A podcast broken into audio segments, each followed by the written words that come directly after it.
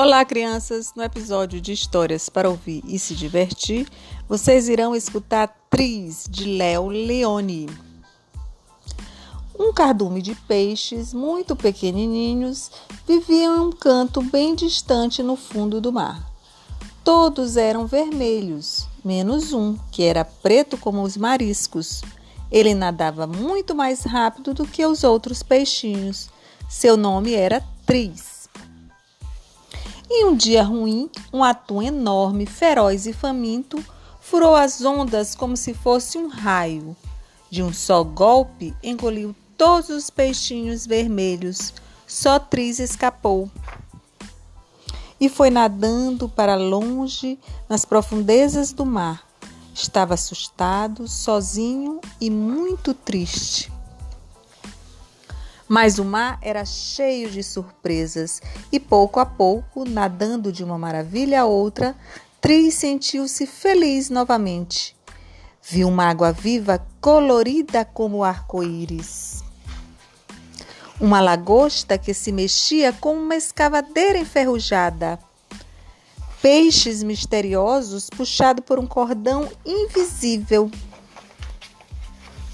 uma floresta de algas crescendo nas rochas de algodão doce. Uma enguia tão longa que às vezes se esquecia da própria cauda. E anêmonas do mar que dançavam como palmeiras rosadas ao vento. Então, nas sombras escuras das rochas e algas, Tris descobriu um cardume de peixes muito pequenininhos, exatamente como o dele. Vamos nadar e brincar e ver o mundo? disse ele, cheio de alegria. Não podemos, disseram os peixinhos vermelhos. Seremos devorados pelos grandes peixes.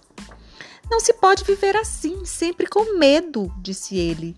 Precisamos inventar uma saída. Tris pensou, pensou e pensou. De repente disse: Já sei, Vamos nadar todos juntos como se fôssemos o maior peixe dos mares. Tris os ensinou a nadar bem juntinhos uns dos outros, cada um em seu próprio lugar. E quando tinha aprendido a nadar como se fosse um único peixe gigante, ele disse: Eu sou o olho.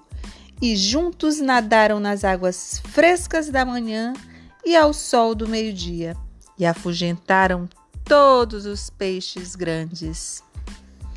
E é isso, pessoal. Até a próxima história.